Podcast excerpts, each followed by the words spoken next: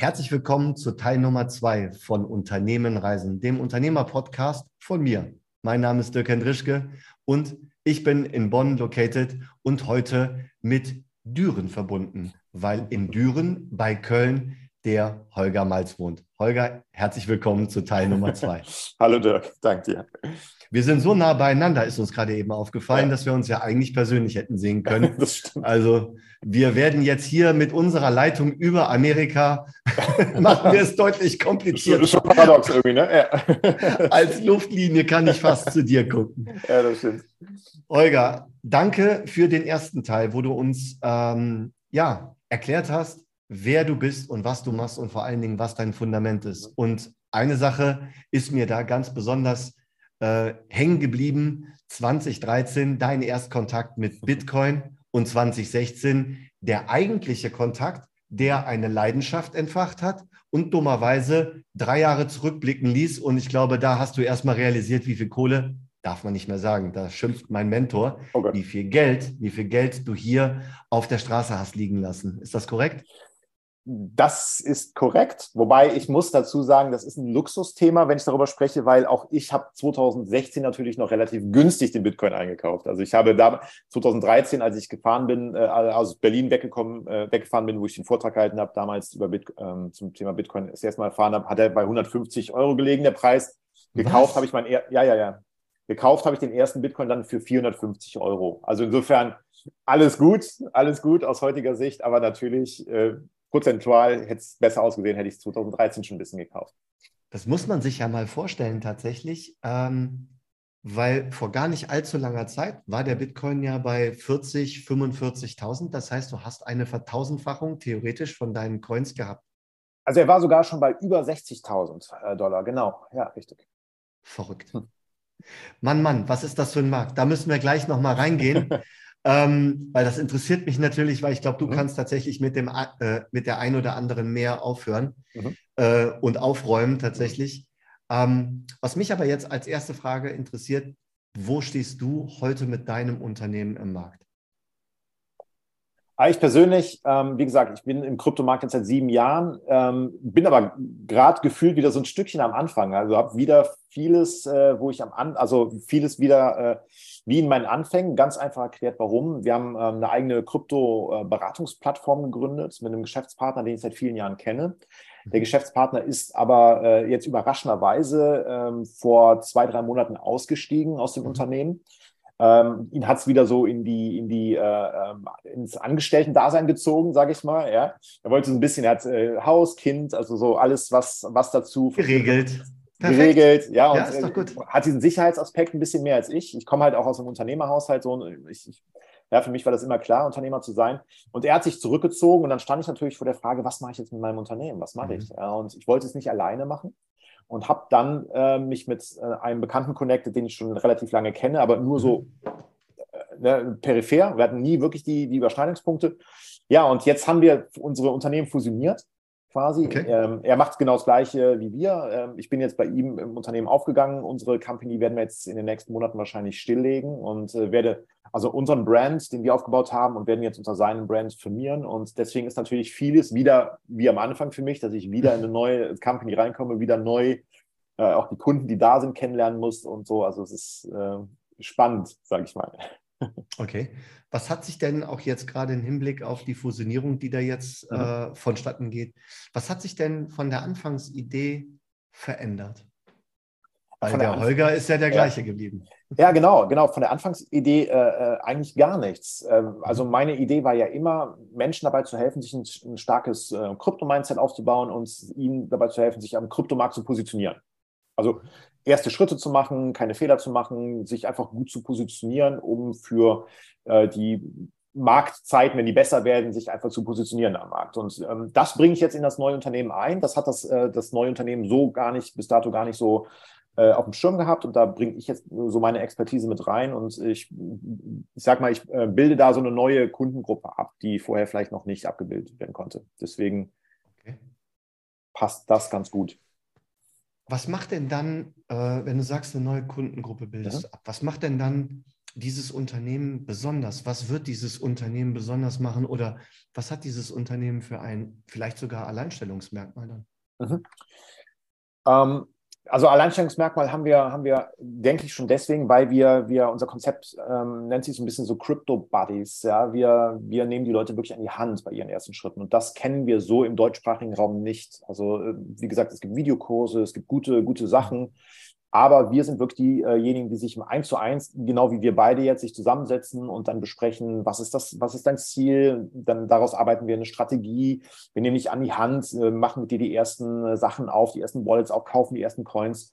Und das ist was, äh, und wir sind sehr breit aufgestellt. Das heißt, wir arbeiten mit vielen Experten zusammen. Wir können sehr, sehr viele Themen im Kryptobereich darstellen. Also wir bauen uns gerade auf für die, man nennt das im Finanzbereich so, für den Bullenmarkt, wenn die Märkte wieder hochgehen. Ja? Gerade mhm. ähm, zetteln wir uns und ähm, starten dann wirklich voll durch, wenn die Leute wieder an Krypto interessiert sind. Im Moment haben sie ja, sind ja andere Themen im Fokus, verständlicherweise auch. Ne? Mhm.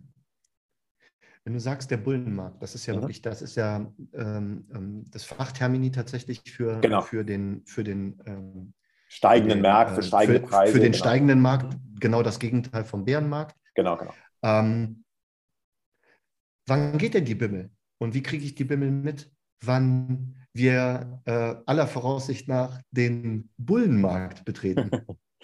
Also, wenn das jemand weiß, dann äh, ist er unter, also wenn jemand behauptet, das zu wissen, dann ist er wahrscheinlich A, entweder nicht ganz ehrlich, ja, und nein, wir können es einfach nicht sagen. Also, äh, es, es, sind so viele fundamentale Dinge im Moment, die schieflaufen, von Inflationsraten über äh, Energiekrisen bis Krieg vor der eigenen Haustür.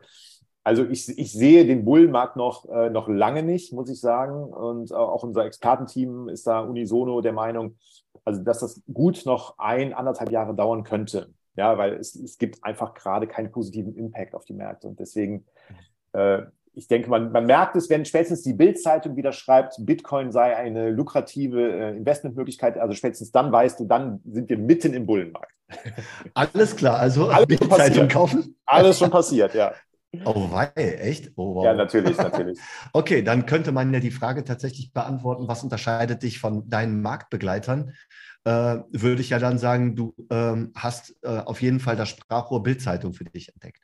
Absolut. Nein, dann Gottes Willen. Nein, Gottes Willen. Also ich, ich, bin, ich bin kein Freund davon zu sagen, wir sind äh, besser oder als die. Also wir sind einfach, wir sind alles Typen, die sehr viel Erfahrung haben und auch sehr mhm. viele, äh, äh, sehr viel Geld schon verloren haben, auch im Kryptobereich. Und deswegen wissen wir einfach, wir haben einen Erfahrungsschatz, von denen unsere Kunden zehren können. Ja, und ähm, ich sehe viele äh, ähm, Leute, die ähnliche Dinge tun wie wir, die sehr neu am Markt sind und vielleicht in eine Phase gekommen sind, wo sie viel Geld verdient haben, aber die sind einfach nicht durch diese Unwetter gegangen, durch die wir gegangen sind. Ich glaube, das ist das, was die Menschen auch brauchen. Also die brauchen nicht nur ähm, den, den Marktschreier, der sagt, alles wird super, alles geht immer nach oben, sondern die brauchen auch die Leute, die sagen, hey, hier vielleicht jetzt mal ein bisschen weniger Tempo, ja, und so. Und ich glaube, da bringen wir ganz gute Sachen mit rein. Und ich komme halt aus der Finanzbranche. Das heißt, ich bin nicht der Bitcoin-Maximalist, der so ähm, engstirnig durch die Welt läuft und sagt Bitcoin, Bitcoin, Bitcoin, sondern ich, ich weiß auch, dass es da drumherum noch einen ganz anderen, andere Märkte gibt und andere Möglichkeiten gibt. Also die nötige Weitsicht hast. Behaupte ich, ja. Mhm. Ich finde das ganz wichtig, weil genau, ich glaube, diese Marktschreierei, die man mhm. ja bei Bitcoin wirklich und ja, überhaupt das, Krypto findet, die ja. führt dazu, dass eben genau dieses Image auch wirklich teilweise recht fragwürdig ja. ist. Ne? Äh, mhm. Zu Recht, muss man sagen, ja, genau. Wie, was hast du äh, für Hürden in deinem Unternehmen in der heutigen Zeit? Wenn du jetzt das wirklich mal auf heute ähm, betrachtest. Gibt es Hürden? Ja, absolut. Ähm, ich hoffe, jetzt hören keine Kunden zu. Ne? Die, die, die, Sache, die, die, die, Sache ist, die Sache ist ganz einfach die. Ähm, die beste Zeit, äh, Bitcoin zu kaufen, war sicher 2008, 2009. Die zweitbeste Zeit ist immer heute. Ja, das müssen die Leute verstehen. Die Leute müssen verstehen, dass wenn der Preis, obwohl er von 60.000 auf aktuell circa 20.000 äh, runtergefallen ist, dass das jetzt nicht der Abgesang auf Bitcoin ist, sondern es ist einfach eine ganz normale Marktzyklusentwicklung. Das heißt, mhm. jetzt müssen die Leute sich positionieren und das sagen wir unseren Kunden. Unsere Kunden verstehen das, wenn sie mit uns ins Mentorship gehen. Unsere Hürde ist, den Menschen, die noch nicht im Markt sind, die dieses Krypto-Mindset noch nicht haben, denen zu vermitteln, zu sagen, hey, Jetzt ist der Zeitpunkt, um sich mit Kryptowährungen zu beschäftigen. Nicht, wenn der Bitcoin bei 100.000 steht. Dann ist es nicht zu spät, aber dann wird es teuer. Jetzt, wenn du mhm. dich jetzt gut positionierst, kannst du zu den Gewinnern gehören, wenn der Markt wieder hochgeht. Mhm. Das ist die Herausforderung, den Leuten das zu erklären, dass sie, dass sie sagen, okay, jetzt mache ich das, wenn der Markt nicht sexy ist. Und wie analysierst du den Markt? Also ganz ehrlich, du hast ja gerade eben gesagt, Bullenmarkt ähm, so ist in weiter Ferne. Wir sind gerade im ja. Bärenmarkt. Ja. Ähm, das heißt, du, dein Tipp, wenn man da von Tipp reden darf, mhm. deine Einschätzung, deine Einschätzung ist, glaube ich, das bessere Wort, ist jetzt äh, sich mit diesen Themen auseinanderzusetzen, weil der Einstieg jetzt im Moment sehr sympathisch ist. Absolut. Es gibt, ich, ich bin ein Freund von ganz, ganz bodenständigen, obwohl ich im Kryptobereich bin, von ganz bodenständigen Methoden, sich am Kryptomarkt okay. zu beteiligen. Und das sind so, so ganz banale Sachen wie Sparplan einrichten. Also Mhm. Äh, ja, ob ich früher äh, 100 Euro im Monat auf dem Konto gespart habe oder jetzt vielleicht Leute machen das mit ETFs ja, oder mit Aktien. Das gleiche kann ich mit, äh, mit Bitcoin und Co. machen. Also ganz Echt? Absolut. Ja, ganz ja. einfach. Da gibt es Apps für, da kann ich äh, meinen Wunschbetrag in der Woche, im Monat äh, besparen. Das wird in Bitcoin getauscht und einfach immer weiter, weil so habe ich natürlich die Möglichkeit, bei niedrigen Preisen äh, viel Bitcoins oder Coins zu kaufen. Und wenn der Preis dann hochgeht, habe ich natürlich diesen Hebel da drin. Ja, das müssen die Leute hm. verstehen. Also ganz, ganz bodenständige Sachen machen. Man muss jetzt nicht 100.000 Euro irgendwo reinstecken, sondern man kann ganz klein anfangen, ganz kleine Schritte. Und das sagen wir, das erklären wir auch in unseren Mentorships. Jetzt suche ich gerade so einen kleinen Blog von mir. Äh, mhm. Naja, ich habe gerade keinen hier. Da ist nämlich unten links in der Ecke Hashtag einfach machen. Also einfach mal starten ja. und den ersten Schritt machen. Ne? Das ist ja auch das, was du so. sagst. Ja. Wie, hat, wie hat sich denn dein Kunde, wie hat sich denn euer Kunde verändert und entwickelt? Ähm, also du meinst die Zielgruppe an Kunden, die wir mhm. ansprechen. Mhm. Ähm, wir sind, wir sind aktuell noch relativ, äh, relativ bunt gemischt, muss ich sagen. Wir haben also auch wirklich den 20-Jährigen, wobei der in der Regel selber viel macht, äh, autodidaktisch, sage ich mal. Also YouTube gibt es ja heute her. Wir haben sehr viele Ü50-Kunden, muss man sagen, die einfach sagen, ich habe ich hab, ähm, ich hab, ich hab das Geld, ich habe die Möglichkeiten, aber ich habe nicht, nicht den, den Zugang zu diesem Markt. Ich habe auch diese, ich, ich äh, schrecke so ein bisschen zurück vor der technischen Hürde. Okay. Ja, und die nehmen wir an die Hand. Also wir sind da wirklich breit, breit gefächert, aber in der Regel sind es, wir haben die Leute, die sagen, ich möchte möglichst schnell, möglichst viel Geld verdienen mit Kryptowährungen und wir haben die, die sagen, ich, ich erkenne Bitcoin und Co. einfach als weiteres Asset an, als weitere Investmentmöglichkeit an. Also wir sind da sehr, sehr breit gefächert, weil wir auch sehr viele verschiedene Berater haben, die verschiedene Werdegänge haben und deswegen haben wir, sprechen wir auch eine breite Kundenschaft an. Mhm. Wenn du von wir sprichst, wie mhm. viel sind wir? Wie viel hast du? Wie viel, wie viele Experten hast du in deinem Team? Also wir haben, wir sind, äh, das sind alles keine Angestellten, wir sind alles selbstständig. Wir firmieren mhm. zusammen unter unserem Brand X Goes Crypto und äh, gegründet von einem äh, Freund von mir, damals 2019 aus Koblenz kommt, also auch nicht so weit von dir weg. Nee, ja. richtig, genau. Und ähm, dann haben wir noch äh, freiberufliche Berater im Prinzip damit. Also das, wir sind immer so, so ein Core-Team, so zwischen fünf, sechs, sieben, acht Leute. Ja, dann haben wir noch externe Analysten, die Projekte für unsere Kunden analysieren. Also wir sind immer so, so irgendwas zwischen fünf und zehn Leute, die für Kunden und Projekte unterwegs sind.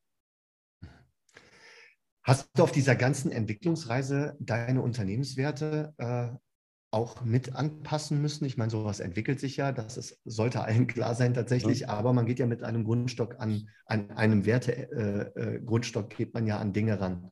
Sind die auf dieser turbulenten und äh, geschwindigkeitsvollen Reise von dir äh, noch genau so, wie sie mal waren, oder? Ja, ja, die sind, die sind genau so, die habe ich auch sehr früh äh, festgelegt. Ich hatte früher mal, wir haben ja heute äh, eben im Vorgespräch kurz über meine Website mal gesprochen, da hatte ich da mal so ein Brandbook über mich selber und über meine Unternehmenswerte, meine Philosophie drauf, habe ich mittlerweile runtergenommen. Und äh, da habe ich die Tage nochmal drauf geguckt und die haben sich nicht verändert. Also ich stehe immer noch für die gleichen Werte.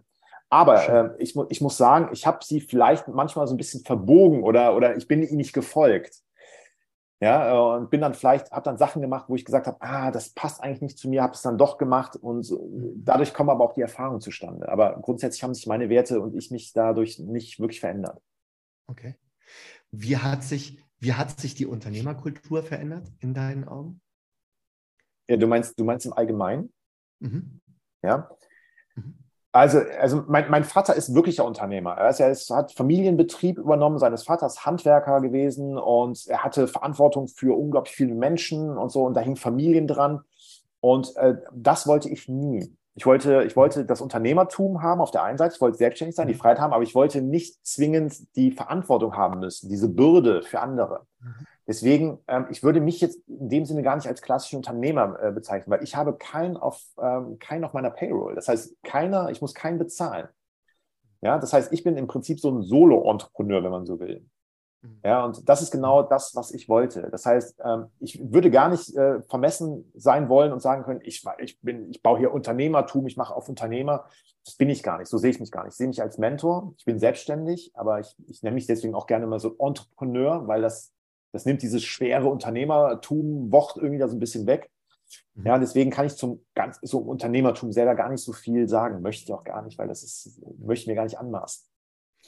Wie sieht, wie sieht die alte Riege mhm. deine Selbstständigkeit, die ja wirklich komplett anderen Parametern folgt, ja. äh, letztendlich, wie ist da so die, die Meinungsbildung? Hast du die Meinungen mal abgeklopft? Ja, klar. Da, also Gottes Willen, ich habe mich über Nacht in der Finanzbranche selbstständig gemacht. Also das ist natürlich, das, das ist per se ja schon ein Schock.